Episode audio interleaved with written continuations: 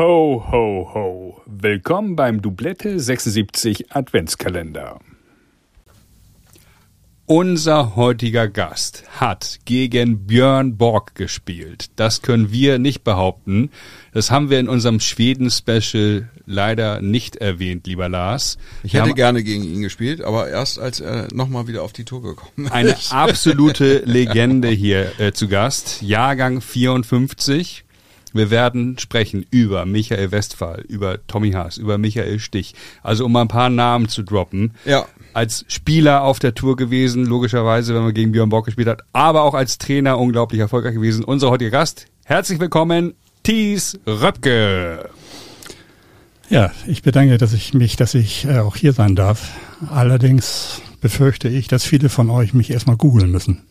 Und die Namen, die ich vielleicht dann hier noch ja, verbreite, sind auch nicht mehr so unbedingt die aktuellsten. Aber naja, wir hatten ja, ich, ich bin ja äh, direkt vom Platz gekommen gerade und habe mit, mit einem ehemaligen äh, Schüler von dir heute gespielt, mit Julius Lipski. Lieben Gruß an der Stelle, danke fürs Herfahren hier ins Tortue, äh, wo wir mal wieder aufnehmen. Und, äh, und Julius war, war Schüler bei dir. Insofern, ich könnte mir vorstellen, dass ein Großteil unseres, ähm, unseres Publikums hier aus dem Norden auf jeden Fall deinen Namen kennt. Du hast ja auch äh, nicht nur als Aktiver, sondern auch später im, im Seniorenbereich ähm, viel gespielt, Club an der Alster. Ich glaube, ihr seid mehrfacher deutscher Meister äh, geworden bei 50, 55, 60. Hildesheim hast du gespielt mit mit Legenden zusammen. Da kommt Tom gleich noch. Das ist die äh, Legendenabteilung, äh, wird von Tom geführt. Also ich freue mich sehr auf unsere auf unseren Austausch hier. Ich auch. Und keiner unserer Gäste hat bis jetzt Vorbild im Tennis in unserem Fragebogen eingefüllt. Gottfried von Kramm. Ja, das stimmt. Also einfach, um da einfach mal einzusteigen, lieber Thies, das musst du uns erklären, weil wir Gottfried von Kramm nicht so oft haben spielen sehen. Ich meine, er war Mitglied im HTHC damals. Ist es richtig? Ähm, Gottfried von Kramm war damals in mehreren Vereinen. Okay. Also sein Hauptverein war ja eigentlich der LTTC Rot-Weiß Berlin. So, und danach hier in Hamburg schon HTHC und Clipper war auch. Und da ich damals bei Clipper war, habe ich ihn öfter getroffen. Und er hat tatsächlich ab und zu mal bei den Hamburgern zugeschaut. Und dann haben wir uns ein bisschen nicht eingefreundet, aber wir haben eben uns öfter unterhalten. Beschreib ihn bitte für uns, weil es gibt nicht so viele Bewegtbilder von Gottfried von Kram, wie er Tennis spielt. Der Baron. Der Baron. Der Baron, genau. Der Baron in weißen langen Hosen. Hatte eigentlich nie eine kurze Hose an, sondern ist eigentlich so vom Start seiner Karriere weg, irgendwann 1930 bis 52, glaube ich, hat er also offiziell gespielt. Okay. Immer schön mit einem langen Hemd und langer weißer Hose. Geil. Also er sah elegant aus auf dem Platz. Damals gab es noch keine beidhändige Rückhand, wurde viel gesliced. Das ist das, was Lars wissen möchte. Das wurde Shop gespielt. Beidhändige Rückhand, wenn man jemand fragte damals, glaube ich, wusste gar nicht, was der damit anfangen sollte. Insofern, also Slice war eigentlich der Schlag. Richtig. Und dein Vorbild war er, weil du ihn persönlich getroffen hattest, oder gab es da noch überhaupt andere Optionen außerhalb also, Deutschlands? Vorbild in der Hinsicht erstmal, dass die Gespräche sehr interessant waren. Mhm. Und zweitens, also noch eher, wie er sich auf dem Platz benommen hat. Okay. Das ist für mich eigentlich damals so, dass damals gab es aber noch nicht so viele, die sich da nun irgendwo mit Schläger werfen und so weiter hervorgetan haben. Aber er hat also wirklich das perfekt alles für mich. Ein Gentleman. Ein mit, Gentleman mit, auf dem Platz. Mit, mit großer ah, Grandezza. Okay. Genau. Ja, okay. Guck mal, da haben wir wieder was Neues erfahren. Ja. Also es gibt in meinen Augen eigentlich niemanden, der so fair und auch eben, wenn es mal gegen ihn lief, dass er da nicht irgendwelche Mätzchen rausholte. Mhm. Spannend. Okay. Und dann, ja, eine kleine Geschichte vielleicht. Bitte. äh, einmal bei den Hamburgern, die ich dann an dem Tag gewann, da hat er dann zugeschaut und hinterher kam er zu mir und sagte, Thies, das war ein schönes Match. da habe ich ihm dann beigepflichtet und dann gesagt, ich würde dich gerne auf meine Ländereien einladen und dort würde auch die ATP gerade versuchen, ein ATP-Turnier zu installieren. Okay. Da fragte ich, ja, wo ist das denn? Ja, dann sagte er, ja, in Khartoum, im Sudan. aha, aha, ja, das würde ich dann doch auch gerne annehmen. Naja, und dann hat er mich eingeladen dorthin und er war auch selbst vor Ort. Wir haben seine ganzen Ländereien, die er dort hatte, den begutachtet. Und ich habe dann in dem Turnier gar nicht so schlecht gespielt. Also bin da letzte Acht gewesen und habe dann gegen den Thomas Koch, der in dem Jahr Viertelfinale war, mhm.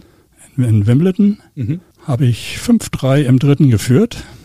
Eigenen Aufschlag. Oh, ich ahne 40-0. Nein! Und habe das dann hinbekommen, also tatsächlich fünf Doppelfehler zu machen. Nicht ernsthaft. 5-7 im dritten. Was hast du zu viel riskiert im ja, zweiten? Ja, wahrscheinlich mal zu viele Ländereien angeguckt oder also auf jeden Fall, das habe ich nie vergessen. Fünf Doppelfehler hat in meinen Augen nur selten jemand gemacht. Aber da hast du mit Lars was gemeinsam. Fünf hintereinander habe ich, äh, hab ich auch noch nie gemacht.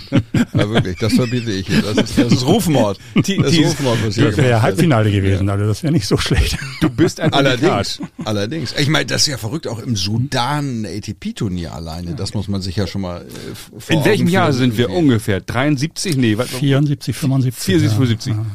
Du blätterst 76, wir beide sind 76 geboren. Ja.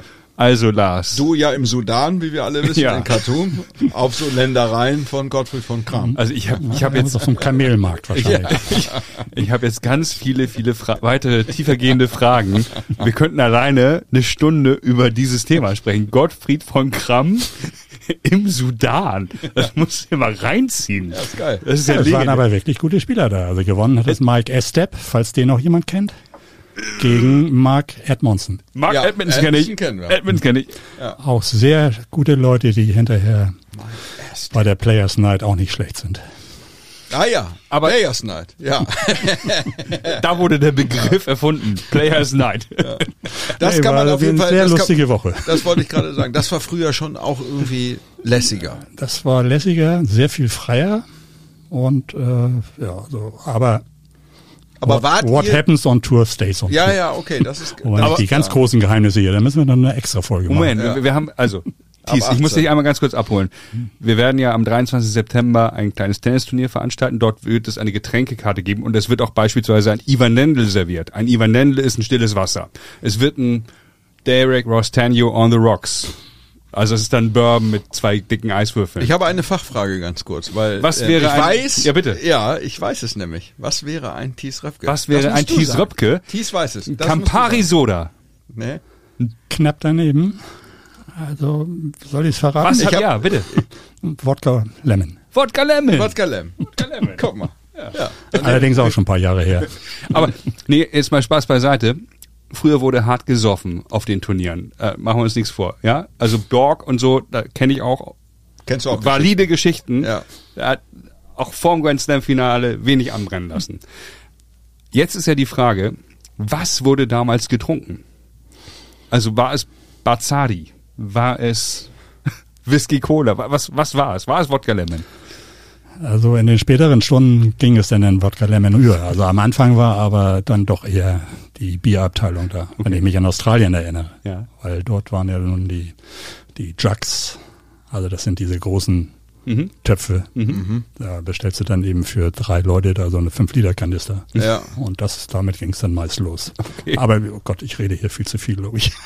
nein, nein, nein, um Gottes Willen. Aber wurde, wurde, wie, wie kann man sich das vorstellen, wenn man, wenn man jetzt, ähm, haben wir beim letzten Mal drüber gesprochen, ich meine mich dran zu erinnern, dass du auch auf Facebook gepostet hast, dass du äh, am Roten Baum beim Turnier warst und auch irgendwie ähm, festgestellt hast, dass man überhaupt nicht mehr auf die Trainingsplätze kommen kann, dass die Spieler so abgeschirmt werden. So, ähm, wie war das damals? Wart ihr, also gab es irgendwie Shuttle und und all das irgendwie ist man so auch schon so hofiert worden und so abgeschirmt worden oder wie hat man sich so auf so einer Tennisanlage in, im Sudan bewegt?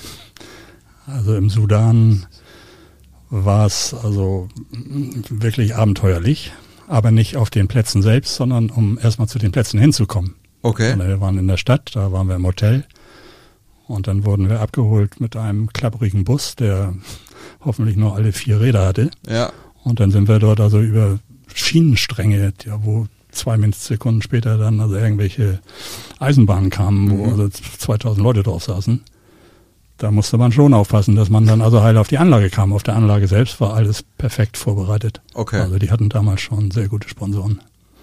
Und im Sudan wurde noch auf Rasen gespielt. Ach, geil. Boah. Okay, ja, das ist ja. natürlich herrlich.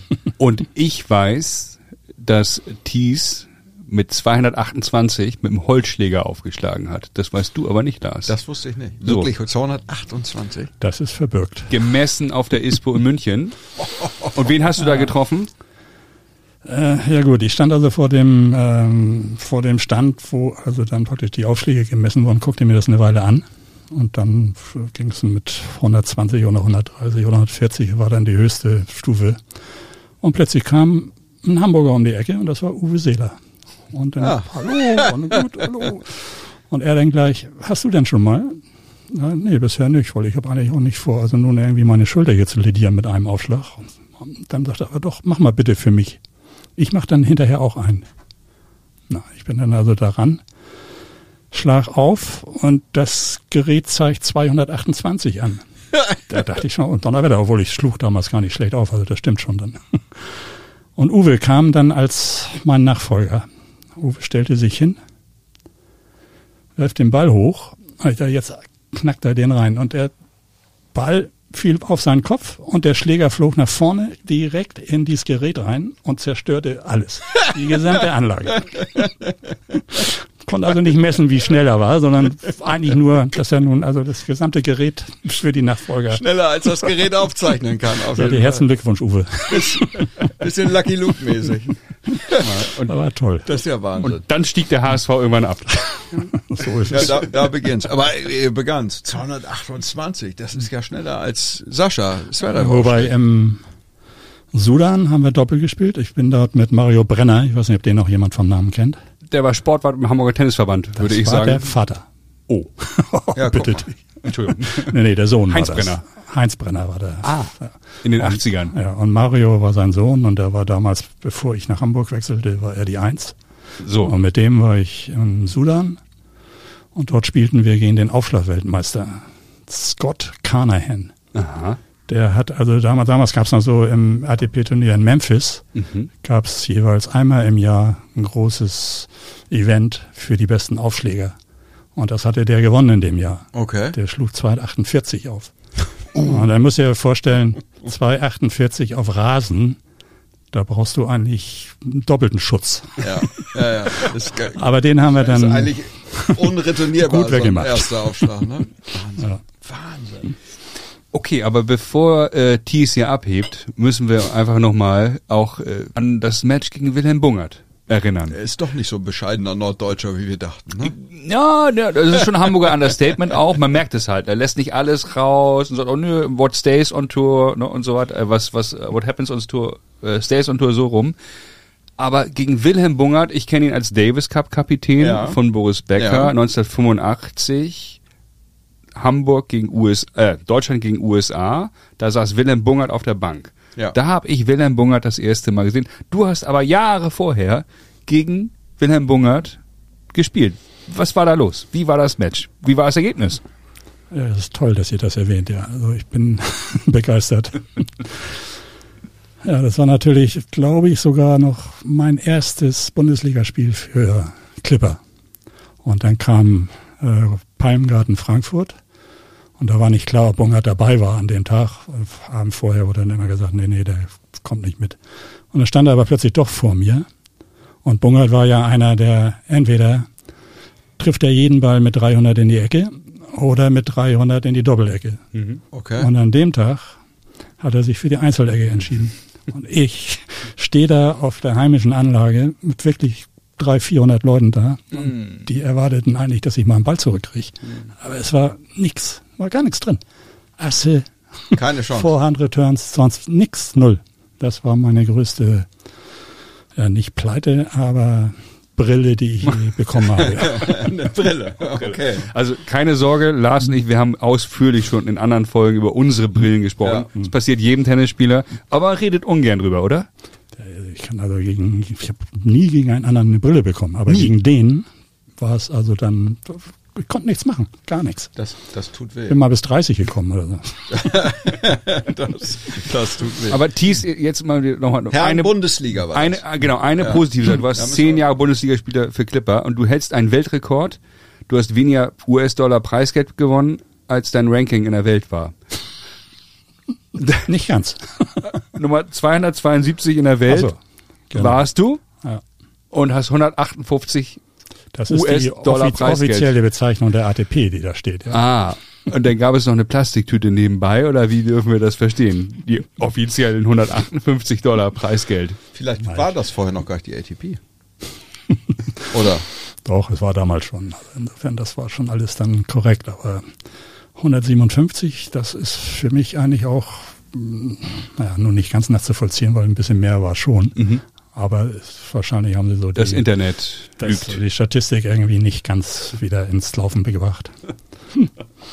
also 157 steht immer noch drin bei der ATP. Okay. Und Rod Laver ist dein All-Time-Lieblingsspieler.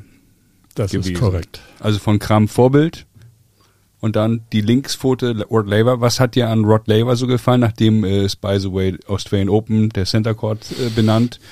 Der Laver Cup ist nach ihm benannt. Ja. Ähm, also für die jungen Hörer ja, absolute sogar, Legende, sogar Grand Slam Sieger. Rod und, Laver persönlich wurde nach Rod Laver benannt. Und Rod Laver, ja. ja. Australische Legende, globale Legende, ja. Linkshänder, Holzschläger. Was, was hat dir an ihm so gefallen? Ja, ich bin nach der Schule, also mit 19 bin ich ja rüber nach Australien und war drei Mal hintereinander immer von Oktober bis April dort. Ah. Also Oho. das war eigentlich wegen Sprache und wegen Tennis. So und habe dann damals die ganzen Turniere immer mitgespielt. Gab es denn so viele Turniere im? Äh, es wurde also vor den Australian ja. Open wurde in jedem äh, Land dort praktisch Westaustralien, Südaustralien, Queensland und so weiter wurden die Vorbereitungsturniere gespielt. Okay. Alles auf Rasen auch. Alles auf Rasen damals. Ja. ja. Und dann waren eben auch die guten alten Australier schon alle mit dabei. Also insofern bloß Lever kam dann erst in Melbourne an. Mhm. Und der hat die äh, Vorbereitung äh, nicht gespielt. Hat wahrscheinlich heimlich trainiert irgendwo, ja. ja. Also der war aber dann eben in den kleineren nicht da. Mhm. Aber ich habe den dann in den drei Jahren so häufig gesehen, Davis Cup oder auch bei den Australian Open noch. Das war einer, wenn ich das mit heute vergleiche, du denkst ja, wenn du jetzt irgendwelche Videos siehst, das ist kein Standtennis oder das ist kein ja, ja, ja, ich weiß schon. was. Die bewegen sich gar nicht. Aber wenn du Lever gesehen hast, da denke ich mal, das ist kein Unterschied zu der Schnelligkeit von heute. Also wenn der heute spielen würde, mit den Schlägern von heute und mit dem, äh, ja, mit dem Trainingsprogramm, dann denke ich, der ist heute auch ganz oben. Wäre wettbewerbsfähig in der, ja. in der, in der Weltspitze. Ja, also den hätte ich gerne mal mit Holzschlägern gegen Federer gesehen. Das mhm. ist so mein Match des Jahrhunderts. Also wenn es das geben würde. Ja, Interessant. Okay. Also Match des Jahrhunderts, das ist eine geile Kategorie. Absolut.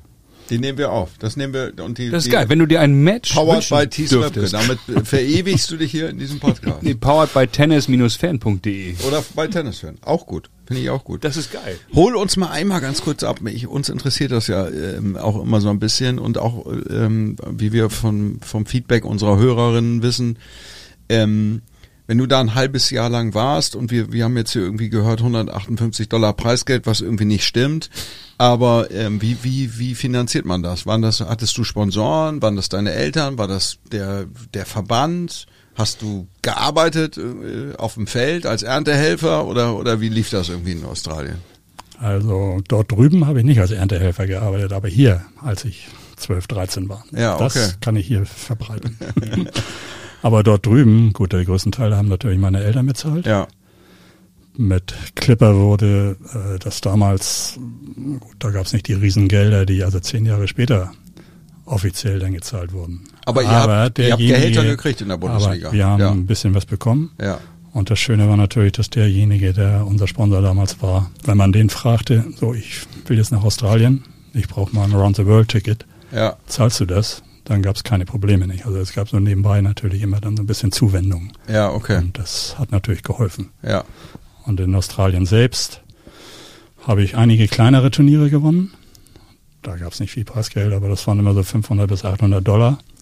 Okay. Und dann hast du auch wieder eine Woche dann. Kommst du auch wieder zurück? Ja, ich, das ist ja wie, das ist ja wie in Deutschland auch diese Weltranglisten relevanten Turniere. Kannst du ja hier auch jedes Wochenende irgendwo ein ja. Turnier spielen und einen Tausender gewinnen. Und wenn du, Richtig. wenn du vier gewinnst im Monat, kommst du auch über die Runden. Ja. Tom. Das wäre ja, das nochmal was für dich. Wo kann ich mich melden? Ja, ja. Auch, auch äh, übergewichtige Herren 40 werden angenommen, oder? Ja, klar. Wenn, ja. Na, da waren die Turniere hier natürlich schon sehr viel mehr mit Preisgeldern versehen. Wenn ich mich erinnere, hier mit zwei Jahre lang wurde dieses äh, Hitfelder Turnier gespielt. Also ja. ob ihr da eine Ahnung von habt. Ja, aus der Hamburger Tenniszeitung, von den Berichten kenne ich das. Das ist toll, gut. Also es gab es. Ja. Und dort habe ich zwei sensationelle Runden gespielt. Aber die erste Runde gegen Pavel Hutka, der war damals so 100 ATP. Und dann zweite Runde gegen Uli Maden, der war damals deutscher Heilmeister und war so sechs deutsche Rangliste. Mhm. Und dann habe ich letzte acht gegen Jan Kodes verloren. Ja. Das war damals der Wimbledon-Sieger. Mhm. 5-7, 5-7 war ein ganz gutes Ergebnis. Preisgeld waren knapp 4000 Mark. Also das war oh ja, schon okay, mal gar nicht so schlecht. Ja, das ist ordentlich. Ja, das, war ganz, das war ganz ordentlich. Damit kam man eigentlich weit. Damit kommst du ein bisschen über die Runden. Ja. Aber ich kam, glaube ich, nur 100 Meter weit, weil ich dann im Casino war und alles auf schwarz Nein! setzte. und da war das äh, schöne Preisgeld, war dann, wurde dem Finanzamt überschrieben. da war ich natürlich ein bisschen, äh, ja. Woran liegt das, dass, dass es insbesondere unter Leistungssportlern und im Speziellen bei Tennisspielern so eine ausgeprägte Zockermentalität eigentlich gibt. Ich weiß gar nicht. Und anschließend eine weitere Frage noch, weil ich das jetzt schon in der männlichen Form ausgedrückt habe, womit ich niemanden ausschließen möchte. Aber mein Eindruck ist, dass Frauen mit Glücksspiel eigentlich eher weniger am Hut haben, auch die, die Tourspielerinnen weniger zocken, während die Männer alle irgendwie affin sind. Ob Wetten, also welche Wetten auch immer. Und, äh, und Casino ist ja überall ein Thema, oder? Also damals war es für mich kein, kein großes Thema, aber es war eine, schöne Abwechslung. Hm. Und gab ja fast in jeder Stadt gab es ja irgendwie ein Casino. Ja, ja, ja. Und wenn du da eine Woche bist und ab und zu mal ein paar Runden gewonnen hast, dann bist du ein bisschen länger da. Was machst du abends? Gehst du nur essen oder gehst du eben gehst noch mal ein bisschen mal ins Casino? Und nicht? was hast du gespielt? Immer Roulette oder oder Blackjack auch? Später ein bisschen äh, Blackjack. Ja. da kommen vielleicht mit Michael Westphal nochmal drauf. Ja, das, das, das, das, sind, das sind nämlich die Namen, die wir am Anfang schon erwähnt haben. Ich würde, bevor wir auf die deutschen Legenden Haas, Stich, Westphal kommen, nochmal das Match mit Björn Borg. Du hast die Geschichte wie oft erzählen müssen in deinem Leben? Und wärst du bereit, uns da nochmal einen Einblick zu geben in das Match? Ich darf vorlesen. Erster Satz 6-7. Was war los in Tyrek? Hat Lars mich gefragt in der Vorbereitung. Du musst es andersrum lesen. Äh, 7-6, Entschuldigung, genau. für dich. So rum. Entschuldigung. Was war los im zweiten und dritten? 3-6-1-6 dann für, ja, für Borg. War, gut, das war. Du hast den Satz äh, abgenommen, 7-6 und hast gedacht, jetzt habe ich ja, ihn, gut, jetzt also hole ich ihn. Gut, du bist natürlich da als, als kleiner Bubi da mit 19, kommst du da hin und spielst deine ersten Australian Open. Bin ich noch mit dem, von Adelaide, ich wohnte damals in Adelaide und sind dann mit dem Jeep rübergefahren nach Melbourne, mussten Quali spielen und habe dann tatsächlich dritte Runde Quali gegen Paul McNamee. Dann 9-7 im dritten gewonnen, auch auf dem Center. Und dann kam, wow. die, kam die Auslosung und dann steht da plötzlich Björn Borg da auf der. Ich denke, ach du Scheiße, was machst du denn nun? Wie schläfst du jetzt erstmal? Und am nächsten Tag ging es dann los. Wo stand der damals in der Weltrangliste? War der schon? Der war eine Frage aus vier gesetzt.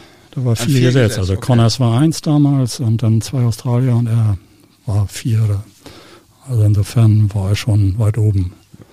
Wahnsinn, ja. ja. Und dann wurdest du eben in der Kabine wurdest du abgeholt vom Master of Ceremony. Okay. Mhm. Der trug dann deine Schläger. Borg vorweg. Ungefähr 200 junge Mädchen hinter ihm her. Und dann kam ich. Kein Mädchen hinter mir her. Aber auf dem Platz war er nun auch alleine. Also insofern ja. konnte er sich da nicht verstecken. Also insofern. Und dann ging's los und habe mich schon gewundert, dass also ich da einigermaßen noch mithalten konnte. Und dann habe ich den Satz 7-6 gewonnen. Auf Rasen durchserviert? Auf Rasen durchserviert. Borg machte schön Doppelfehler im Tiebreak. War auch nicht so schlecht. Ja, und dann äh, im zweiten Satz 3-1, 15-40 bei Borgs Aufschlag. Also wenn ich zwei Breaks gehabt hätte, dann hätte ich, glaube ich, an dem Tag das gewonnen.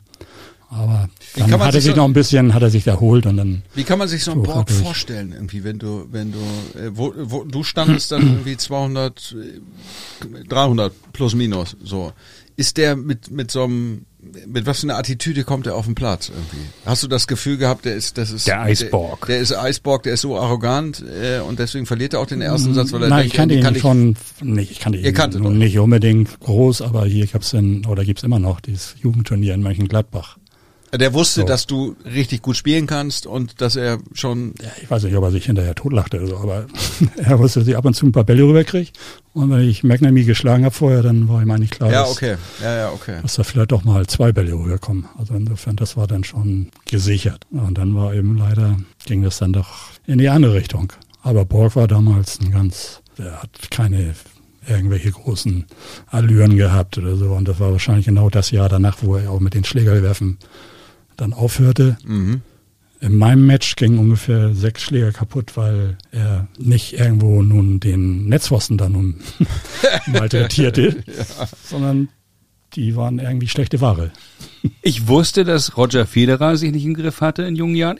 Ich wusste nicht, dass Borg, Doch, doch, Borg auch die auch. Schläger so hart Borg auch. Borg hat, zerlegt hat. Borg hat in seiner Jugend hat er schon einiges zerlegt. Aber ist das nicht spannend? Auch alle jungen Menschen, die das jetzt hören, Federer und Borg, beide Legenden des Sports, beide Nummer eins der Welt gewesen, 1000 Grand Slam Turniere gewonnen, unglaubliche Rekorde aufgestellt, drehen als Teenager noch durch, irgendwann macht's Klick und die werden zu, also man sagt ja Eisborg, Eisberg, also er hat sich ja wie ein Eisberg verhalten. Keiner der Kinder hat jemals Björn Borg im Fernsehen Tennis spielen sehen. Und bei Federer haben es einige noch mitbekommen, dann auch, wie der auch ein Gentleman auf dem Court wurde. Das ist ja beeindruckend, oder? Nein, das, ist nicht beeindruckend. Wir müssen jetzt mal an der Stelle einmal sagen, Nee? ich, mache jetzt den Thomas Gottschalk. Liebe Kinder, zu Hause nicht nachmachen. Der Schläger bleibt in der Hand, der fliegt nicht an Zaun. Nicht, dass ihr alle sagt, irgendwie der Heinkler hat erzählt, man kann den Schläger doch die das Gegend schmeißen und danach kann man richtig gut werden. Na, ich sag doch, als sie ruhig wurden, Ja. wurden sie die Nummer eins und Champions, Ja. oder? Siehst du da eine Korrelation? Braucht man, So du meinst, es. muss man vorher so durchdrehen, um, nein, das wollte ich Nein, nicht sagen. nein, nein, nein, nein. Nein, nein, nein. Aber du hast mir die Worte aus dem Mund genommen. Gerade wollte ich sowas Ja, erzählen. siehst Genau. du? Genau, gen, genau das ist nämlich richtig, weil das ist uns immer ganz wichtig. Gutes Benehmen. Wir sprachen über über dein Vorbild äh, von Kram, äh, Gentleman auf dem Platz. Und ähm, man muss gar nicht so durchdrehen. Verrückt muss man ja eigentlich sagen, ist, finde ich, die Tatsache, dass Borg diese, dass der damals schon diesen Donny-Schläger gespielt und jeder, der den mal in der Hand gehabt hat, du kannst dir ja gar nicht vorstellen, dass man den kaputt machen kann. Also heutzutage, die, die heutzutage Tennis spielen, Also die Ja. Gewichte damals von den Schlägern, also der hat ja gespielt mit, glaube ich, 420 Gramm. Und jetzt spielt er was weiß ich, unter 300. Also wenn du das erstmal versuchst, den Ball erstmal über deine eigene Mittellinie zu bekommen, das war schon nicht so einfach gewesen. Ja. Aber apropos Material, was hattest du denn für Schläger? Womit hast du losgelegt? Holzschläger, logisch. Aber wie hast du dich da dann weiterentwickelt? Erinnerst du dich Also noch an die Marken? angefangen, ja, angefangen bin ich mit dem damals noch größeren Dunlop Maxplay. Das war eigentlich so die, ja, jedenfalls hier in Europa eigentlich die Marke, auf die viele spielten. ja. Danach kam der Donny Allwood oder Björn Borg. Und dann, als es losging, also mit den anderen Materialien, bin ich zum, äh, war, glaube ich, der Snowart. Snowart, den Namen habe ich jetzt nicht mehr drauf. Den hatte Henrik Sundström. Das kann gut sein. Dann müsst ihr den auch nochmal herholen. ja, und danach ging es eben mit den ganzen Schlägern weiter bis Wilson Okay. und alles, was es dann eben gab. Aber damals angefangen eben mit dem Holzschläger mit Maxplay. Ja, das war der Schläger, glaube ich, ne? Den haben Und die hast du dann noch teilweise mit 32 Kilo beseitigt. Also der kam vom Holz nichts raus und von der Seite nichts raus. Ja, Und dann sollst du noch Geschwindigkeit das kriegen. kann man sich überhaupt nicht vorstellen, dass das, wie das geht irgendwie, muss man echt sagen. Also 120, 130 Seiten im Jahr, 20, 30 Schläger. Also das war schon ein ganz schönes Unterfangen damals. Schon durchlaufen. Und das äh, wurde aber gestellt von den Herstellern. Ja. Das wurde dann damals Auch Seiten sehr so. freizügig sogar. Ja, ja, okay. Also Donny war damals sowas von entgegenkommt. Also jedes Mal, wenn man da auftauchte, dann sagte ich, brauche ein paar Seiten. Wurdest du eigentlich eigentlich immer nur Zack, kriegst eine Kiste. Zack, ja, ja, okay. Und das waren die, die äh, VS, nicht? Ja, ein Barbelot VS. Also das kostete im freien Verkauf damals 120, 130 Mark. ja. Und wenn du davon 200 im Jahr brauchst, also dann kannst du ja auch ausrechnen. Was Das ist Geld. normalerweise Das ist ein. Kleinwagen. Das ist Geld. Hast du denn, hast du denn auch ein bisschen mit den Elastocross? Die hat Tom ja heutzutage noch in der, in der rechten Tasche, muss man sagen. Er macht das ja immer, auch bei einer Kunstseite. Kein Hörer weiß, was, ich weiß, was du meinst, was Elastocross ist. Das musst du erst mal erklären. Ja, liebe Kinder, wir haben, äh, äh, früher hatten wir, wir hatten ja nichts, aber wir hatten Elastocross. Wir haben die Nupsis genannt in Hamburg. Nupsis. Damit konntet ihr, wenn die, wenn die Damen Seite schon so ein bisschen angeribbelt war und sich anfing aufzulösen, konnte man mit so einem kleinen Elastocross zwischen Quer- und Längsseite die Seite ein bisschen fixieren und dann hielt sie länger. Wir können uns alle dran erinnern.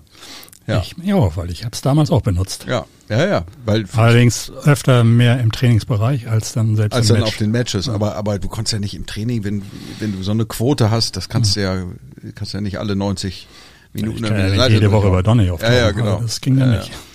Hast du denn noch ein paar Reliquien im, im Schrank zu Hause, so von damals? Irgendwas mit Stirnbandborg oder Donny-Schläger von damals? Oder hast du alles im Müll geworfen irgendwann? Wir sind zwar dabei, im Moment den Keller ein bisschen aufzuräumen. Vielleicht oh, finde ich da ja Museum. noch was. Ja. Aber bisher habe ich nur so drei Riesenkisten mit Pokalen gefunden. Also wenn die jemand braucht, dann gebe ich sie gerne ab. Pass auf, wir, wir, wir holen die Pokale ab und die je, jeder. die schmelzen wir ein und daraus gießen wir dann, äh, gießen wir nochmal ein Next Play nach. Die, alle Teilnehmer bei den Dublette Open am 23. September kriegen Pokal. Kriegen ein Thies Röpke Pokal. Bin ich mit einverstanden. Das wäre natürlich wirklich geil. Also das, das finde ich geil. Aus dem Sudan. gibt es Fotos? Äh, von damals. Du mit Borg zusammen und äh, naja, aus dem Sudan äh, oder äh, Nee. Das ist ja das Dumme, weil du als junger Spieler achtest du auf sowas nicht. Und das ist also wirklich, da ärgere ich mich im Nachhinein also mhm. gewaltig. Vor allen Dingen, weil eben das Match mit Borg wurde ja auch übertragen im Fernsehen. Und da habe ich mich dann ein paar Jahre danach mal bemüht, ob ich eventuell dieses Video bekomme. Aber das hatten die dann gelöscht, ja. die Pfeifenköpfe da. Also insofern war leider nicht mehr da. Und derjenige, das ist auch noch eine schöne kleine Story, mhm. der für mich jetzt im Tennisfan die internationalen Fotos bereitgestellt hat. Tennisfan ist eine Zeitschrift und Zeitschrift. eine Homepage. Genau. Hm? Ist ein internationaler ähm, Tennisfotograf, Jürgen Hasenkopf. Ja, den kennen wir. Und der hat damals in den Australian Open 73 hat er angefangen zu fotografieren. Okay. Und den treffe ich, wie gesagt, später und habe ihn gefragt, sag mal, du hast doch da angefangen, warum hast du mich nicht aufgenommen? Oder hast du vielleicht noch irgendwas in deinem Archiv? Und er hat durchgeguckt, aber leider war da nichts. Ich glaube, der hält die zurück. Das wäre keine so schlechte Sache, ja. Bloß wie lange. Ja. Ja, aber der ist natürlich, der Name steht natürlich unter fast jedem dritten Foto auf der auf der DTB oder überhaupt auf Tennisseiten. Ne? Das, äh, nee, nee, das ist der Fotograf überhaupt und das ist auch US Open überall auf ja, der ja. Welt, wo er den auch vorne in den Reihen steht und nicht ja. irgendwo hinten, wo er über 70 Köpfe weg fotografieren muss. Gibt es da eine Hierarchie, eine Hackordnung, wie man da nach vorne kommt oder? Da Frühes Kommen sichert gute Plätze. Nee, nee, du bist da angesehen oder bist nicht angesehen. Und wenn du dann in Wimbledon praktisch dann versucht, schöne Fotos zu machen. Da wird in dem Moment ausgelost, wer in welcher Reihe steht. Mhm. Also insofern da einfach vordrängeln ist nicht. Ja. Ja, da gibt's eine, da gibt's eine Hackordnung. Ja. Wie bei also, den Paparazzi. Getty ganz vorne natürlich, ohne dann ausgelost zu werden. Und alle anderen werden gelost. Ja. Interessant. Ja. Das war's für heute. Morgen geht's weiter mit einer spannenden Folge.